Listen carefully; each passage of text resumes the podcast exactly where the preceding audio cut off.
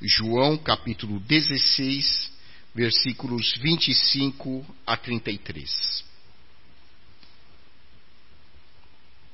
Assim diz a palavra de Deus. Estas coisas vos tenho dito por meio de figuras. Vem a hora em que não vos falarei por meio de comparações, mas vos falarei claramente a respeito do Pai. Naquele dia pedireis em meu nome, e não vos digo que rogarei ao Pai por vós, porque o próprio Pai vos ama, visto que me tendes amado e tendes crido que eu vim da parte de Deus. Vim do Pai e entrei no mundo, todavia deixo o mundo e vou para o Pai. Disseram os seus discípulos: Agora é que falas claramente e não empregas nenhuma figura. Agora vemos que sabes todas as coisas e não precisas de que alguém te pergunte. Por isso cremos que de fato vieste de Deus. Respondeu-lhes Jesus: Credes agora? Eis que vem a hora e já é chegada, em que sereis dispersos, cada um para a sua casa, e me deixareis só. Contudo, não estou só, porque o Pai está comigo. Estas coisas vos tenho dito para que tenhais paz em mim. No mundo passais por aflições, mas tende bom ânimo eu venci o mundo. Oremos. Santo Deus, nosso Pai, pedimos que o Teu Santo Espírito agora esteja iluminando as nossas mentes, os nossos corações, para compreendermos o significado da Tua palavra, que possamos ter paz em nossos corações, em nossas vidas. Te pedimos agradecidos, querido Pai, em nome de nosso Senhor e Salvador Jesus Cristo. Amém. Nesses últimos dias, duas situações têm marcado as nossas vidas, como brasileiros e como cidadãos do planeta. Aqui no Brasil, nós estamos vendo o sofrimento da população de Petrópolis, quantas pessoas morreram, quantos foram soterrados devido às chuvas, devido às inundações, às enchentes. Pessoas perderam parentes, pessoas perderam todos os seus recursos. E esse tipo de situação nos comove, porque nós vemos que de uma hora para outra, os sonhos, os projetos de muitas famílias simplesmente foram destruídos. Na nossa vida, nós passamos por situações assim. Nós elaboramos sonhos, planos, projetos para o futuro, e de repente, quando você menos espera, surge um, um acontecimento inesperado e nós vemos o quanto nós somos vulneráveis, o quanto nós somos frágeis. Nós às vezes temos a fantasia de que somos nós que comandamos as nossas vidas. Por isso que Tiago, na sua epístola, diz assim: jamais diga, hoje eu vou fazer isso, amanhã eu vou fazer aquilo, depois de amanhã eu vou fazer aquilo outro. Diga, se Deus permitir, se Deus quiser, hoje eu vou fazer isso, amanhã, se Deus quiser, eu vou fazer aquilo, porque nós somos seres extremamente limitados nós não temos controle sobre várias coisas que acontecem nas nossas vidas. Nós temos a ilusão do controle, a ilusão de que nós somos pessoas é, extremamente poderosas para mudar as circunstâncias, mas nós não somos, não. E com esse evento triste em Petrópolis, nós percebemos o quanto nós somos frágeis como seres humanos. E, recentemente, quando todos nós pensávamos que a evolução espiritual estava seguindo o seu curso,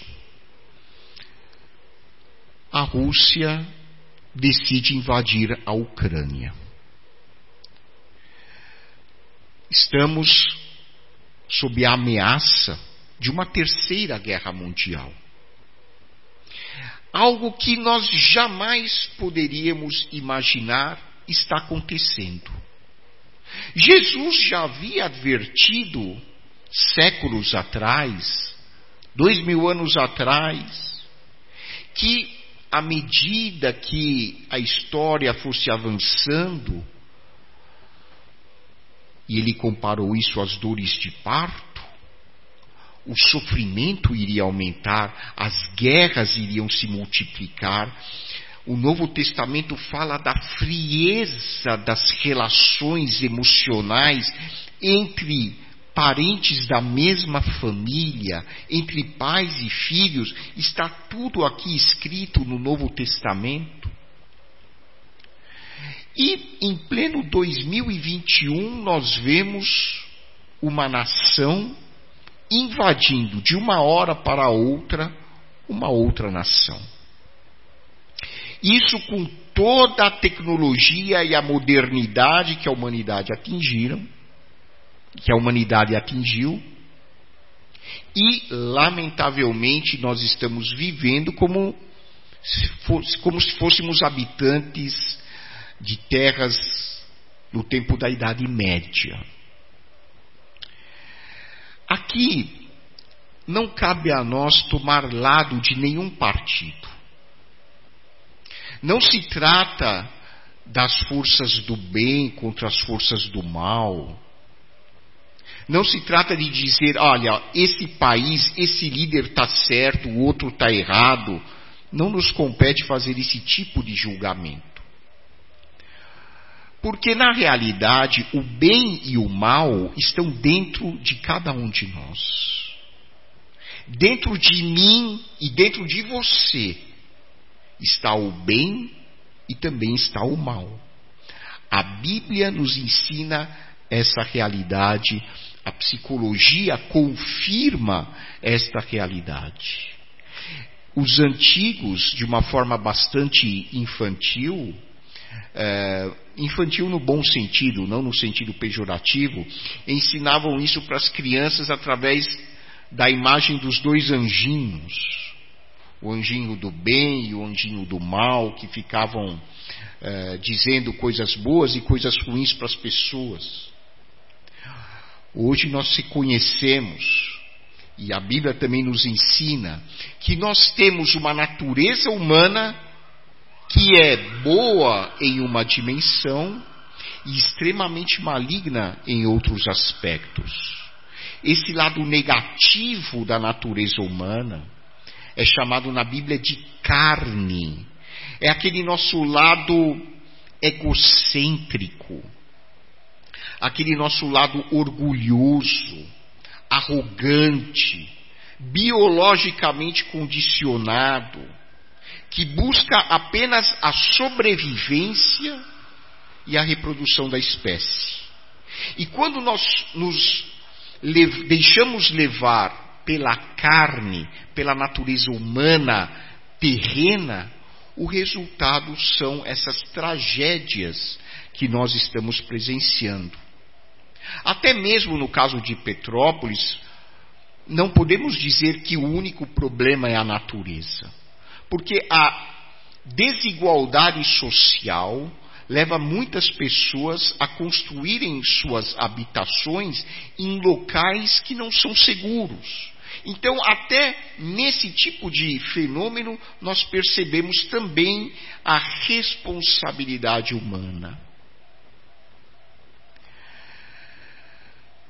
Quando o ser humano não se deixa levar pelos valores do reino de Deus, automaticamente ele se deixa levar pela sua natureza inferior.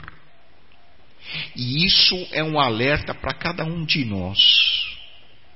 Isso pode acontecer com cada um de nós. E por causa disso, nós sempre enfrentaremos problemas. Vejam que Jesus advertiu seus discípulos de que no mundo nós vamos enfrentar problemas. No mundo nós vamos enfrentar aflições. No mundo nós vamos enfrentar angústias. Nós não temos como escapar dessa realidade. Esses problemas podem ser desastres naturais, como aconteceu em Petrópolis. Esse, esses problemas podem ser guerras, como estamos presenciando hoje entre Rússia e Ucrânia. Esses problemas podem ser o desemprego, podem ser a morte, acidentes, violência, tráfico de drogas, injustiças sociais, problemas conjugais, problemas de relacionamento familiar, problemas entre vizinhos. Nós temos problemas todos os dias. E Jesus nos advertiu: no mundo vocês vão passar por problemas. Mas por outro lado, o Mestre complementou: Mas tenham bom ânimo. Por quê? Porque eu venci o mundo. Ou seja, Jesus, o Filho de Deus, está nos ensinando algo que para nós é um grande desafio. Está nos ensinando a alimentarmos uma visão positiva da vida. Uma visão até certo ponto, otimista da vida. Se nós olharmos para as circunstâncias apenas, nós vamos afundar. Se nós olharmos apenas para as situações, nós vamos afundar. Nós vamos mergulhar na ansiedade, nós vamos mergulhar na depressão, nós vamos mergulhar na desesperança. Em casos extremos, Pessoas até cometem o suicídio. Mas lembrem-se do que Jesus disse: Eu venci o mundo. E se Jesus venceu o mundo, isso significa que o sofrimento é temporário. O sofrimento é passageiro. Haverá um momento no futuro em que não haverá mais problemas. Haverá um momento no futuro em que o mal, em todas as suas dimensões, em todos os seus aspectos, deixará de existir. E a Bíblia, inclusive, diz que no futuro, todas as pessoas que já existiram, todas, sem exceção, sem exceção, se submeterão voluntariamente a Deus por meio de Cristo.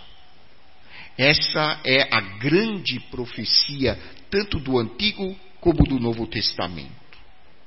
Lembrem-se lá de Filipenses capítulo 2, versículos 9 em diante, em que Paulo escreve uma profecia de Isaías: Todo joelho se dobrará, e toda língua confessará que Jesus Cristo é o Senhor para a glória de Deus Pai. O verbo confessar em grego, que aparece nesse texto de Filipenses, não é só confessar da boca para fora, não. É dizer com gratidão e com atitude de alegria. O que Paulo está escrevendo não é que um dia simplesmente as pessoas vão reconhecer que Deus é o Senhor das suas vidas.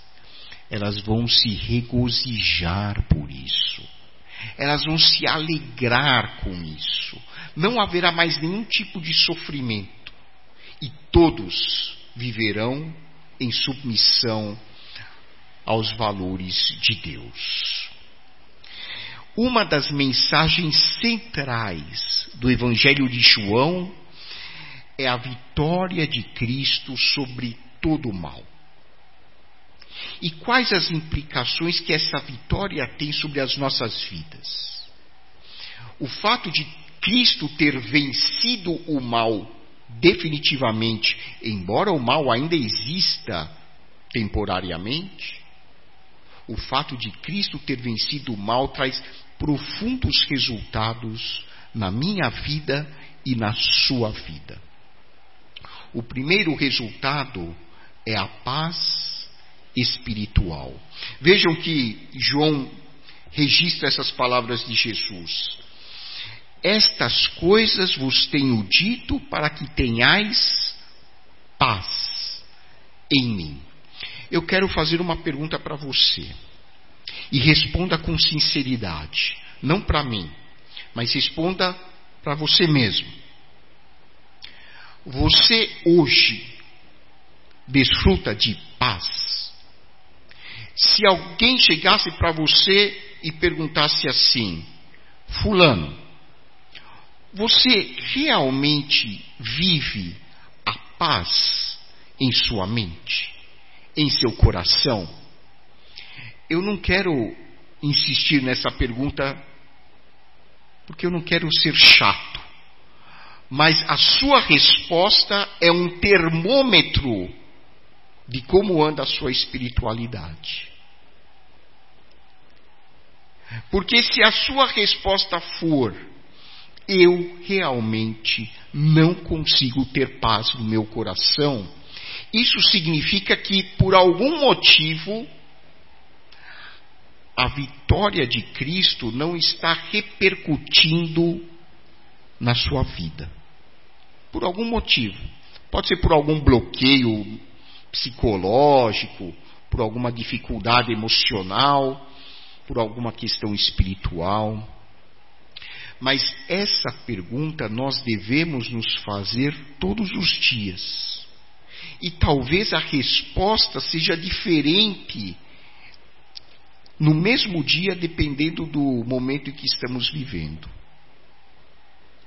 É preciso muita maturidade espiritual para a gente conseguir realmente viver essa paz que o Evangelho promete.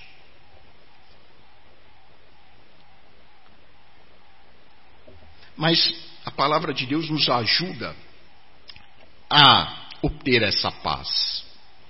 Notem, quando Jesus diz: Estas coisas vos tenho dito para que tenhais paz em mim, ele continua: No mundo passais por aflições. Ou seja, um passo importante para você ter paz é você reconhecer os seus problemas. Um dos princípios mais importantes hoje da psicoterapia, e a Bíblia já ensinava isso há dois mil anos, é você ser realista. É você reconhecer que você tem problemas. Alguns versículos antes, Jesus estava dizendo para os seus discípulos que eles iriam abandoná-lo. Ou seja, Jesus estava mostrando para o ser humano quem ele é e como ele é.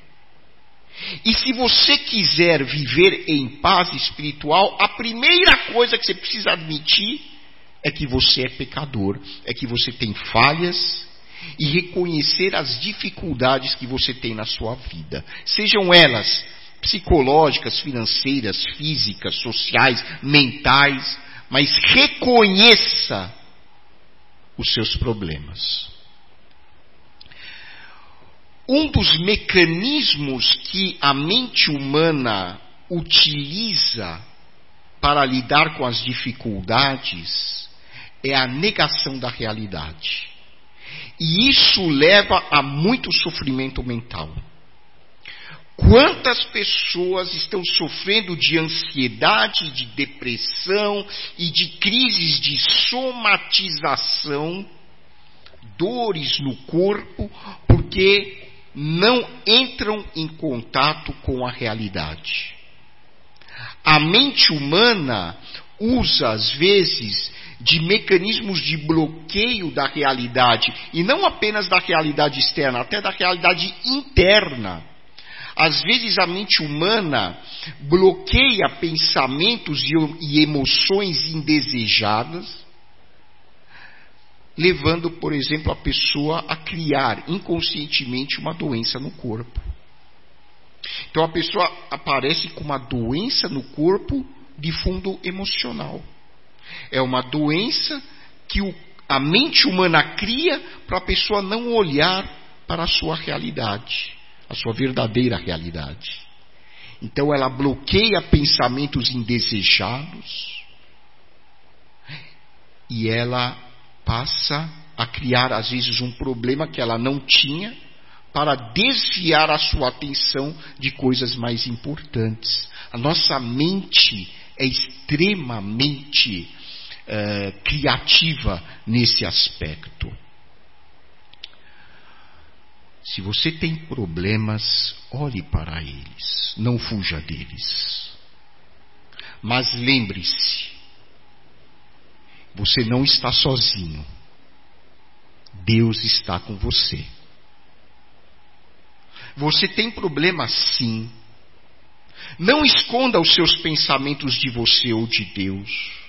Não esconda os seus sentimentos de você ou de Deus, porque você não vai conseguir esconder.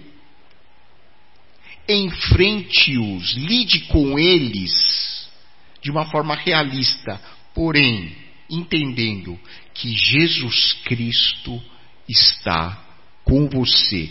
Você não está sozinho na sua jornada. Deus está com você. Lá em Mateus capítulo 11, versículo 28 em diante, Jesus olha para a multidão e diz assim: Vocês que estão cansados e sobrecarregados, venham até mim e eu aliviarei vocês. Você está cansado e sobrecarregado com seus problemas? Só você sabe quais são os seus verdadeiros problemas. Só você conhece o seu sofrimento. Ninguém mais é tão especialista em você quanto você mesmo. O maior especialista em você é você mesmo. Então, se você está vendo os seus problemas, você está vendo a sua aflição, está vendo a sua angústia, passo número um, reconheça isso. Não fuja dos seus problemas. Passo número dois, reconheça que você não está sozinho. Deus está com você. Jesus está com você. E quando você reconhece isso, a paz começa a surgir em sua vida, começa a surgir em seu coração. E Jesus acrescenta um segundo elemento que é resultado da sua vitória: coragem. No mundo passais por aflições, mas tende bom ânimo.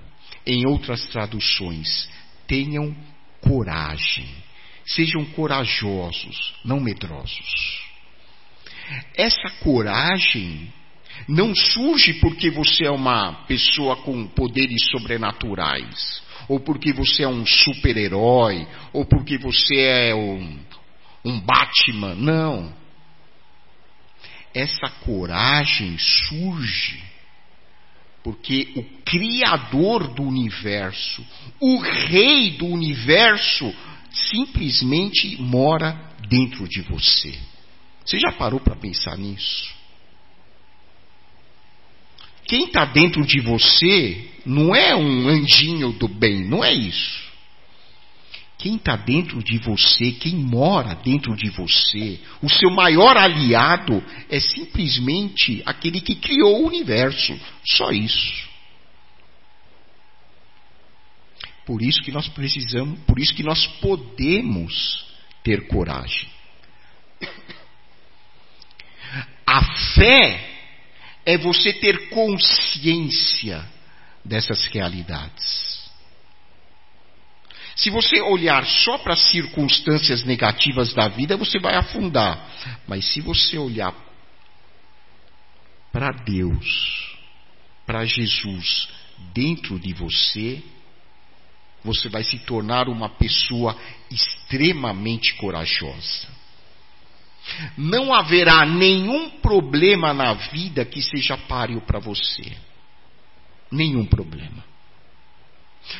Por mais que os problemas pareçam grandes montanhas, quando você está com Deus e com Jesus, você vai olhar o problema lá de cima. Assim como o cântico que nós cantamos hoje no louvor. E quando você olha lá de cima com Deus, você vê que as maiores montanhas são muito pequenas. Nós não estamos dizendo isso para minimizar o sofrimento de ninguém, não. Nós temos consciência do quanto nós sofremos de uma maneira ou de outra. A questão não é minimizar o sofrimento, a questão é relativizar o sofrimento nas nossas vidas. Quando você entende que Deus, e Cristo estão dentro de você, você consegue relativizar as circunstâncias. Você consegue dar um outro peso para as suas dificuldades. Foi nesse espírito que Deus, falando por meio do profeta Isaías, disse ao povo de Israel lá em Isaías capítulo 41, versículo 10. E Deus está falando isso para você também nesse momento. Não temas, porque eu sou contigo. Não te assombres, porque eu sou o teu Deus. Eu te fortaleço e te ajudo e de sustento com a minha destra fiel. São palavras do Espírito Santo diretamente aos nossos corações. Não temas, não te assombres. Eu te fortaleço, é Deus dizendo para você: eu te fortaleço, eu te ajudo, eu te sustento com a minha destra fiel. Imaginem que hoje à noite você recebe uma carta com uma missão que é impossível para você. Algo que você lê e diz assim: não, eu não vou dar conta. Isso eu não vou dar conta. Eu não tenho como fazer isso. Está muito acima das minhas forças. Não tem jeito. Dessa vez eu vou desistir. Foi essa situação que Josué enfrentou quando Moisés morreu. Josué era relativamente jovem e ele assumiu a liderança do povo de Israel. E vejam o que Deus fala para Josué e o que Deus está falando para você hoje. Josué, capítulo 1, versículo 9.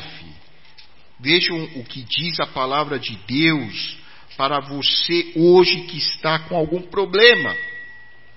Veja o que Deus diz, Deus diz para você neste momento: Não te mandei eu ser forte e corajoso. Não temas, nem te espantes, porque o Senhor teu Deus é contigo por onde quer que andares. Por onde quer que você andar, Deus é contigo. Onde você estiver, Deus está lá com você. Paulo, falando para os atenienses, disse que nós nos movemos em Deus, nós existimos em Deus. Às vezes nós pensamos em Deus como um ser distante, em alguma outra galáxia. Não. Deus está aqui, agora, dentro de você, dentro de mim. E se nós tivermos essa consciência, profundas transformações podem ocorrer nas nossas vidas. Grandes resultados. E, finalmente, um terceiro resultado da vitória de Cristo é a esperança. No mundo passais por aflições, mas tende bom ânimo. Eu venci o mundo. É interessante, não é eu vou vencer algum dia o mundo. Eu venci o mundo. É coisa do passado. Eu venci o mundo, acabou. Nós estamos vivendo, usando uma linguagem do futebol, nós estamos vivendo a prorrogação. O primeiro tempo já acabou, o segundo tempo já acabou, o segundo tempo já acabou também. Nós estamos na prorrogação.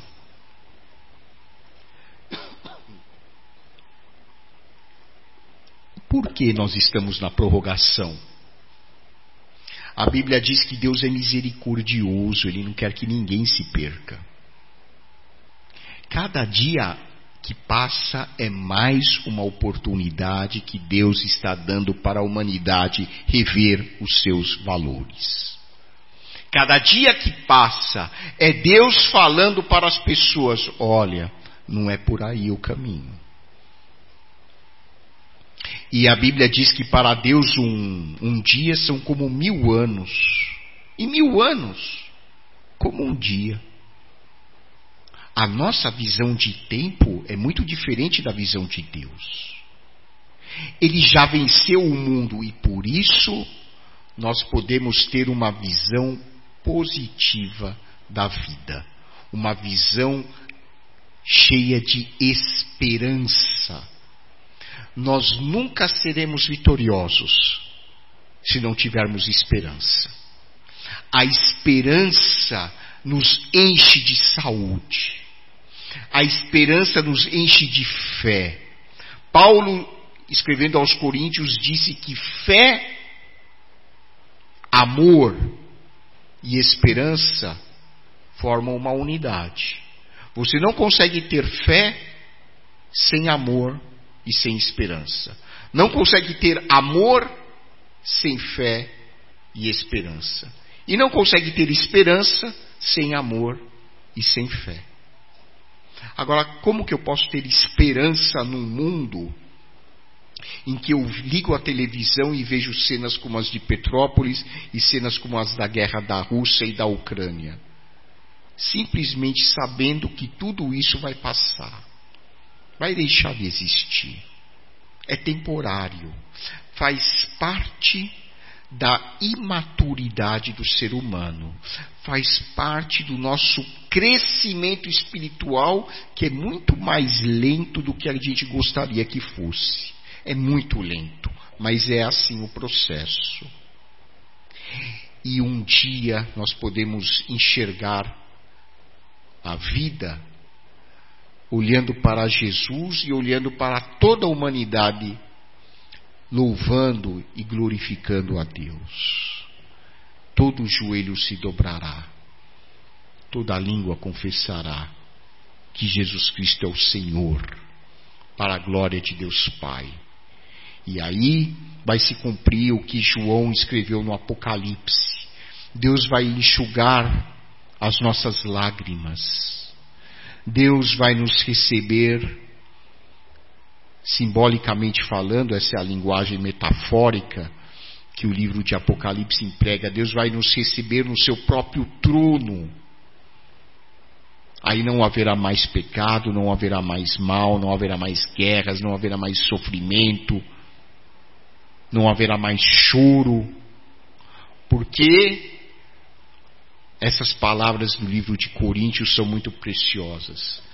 Deus será tudo em todos.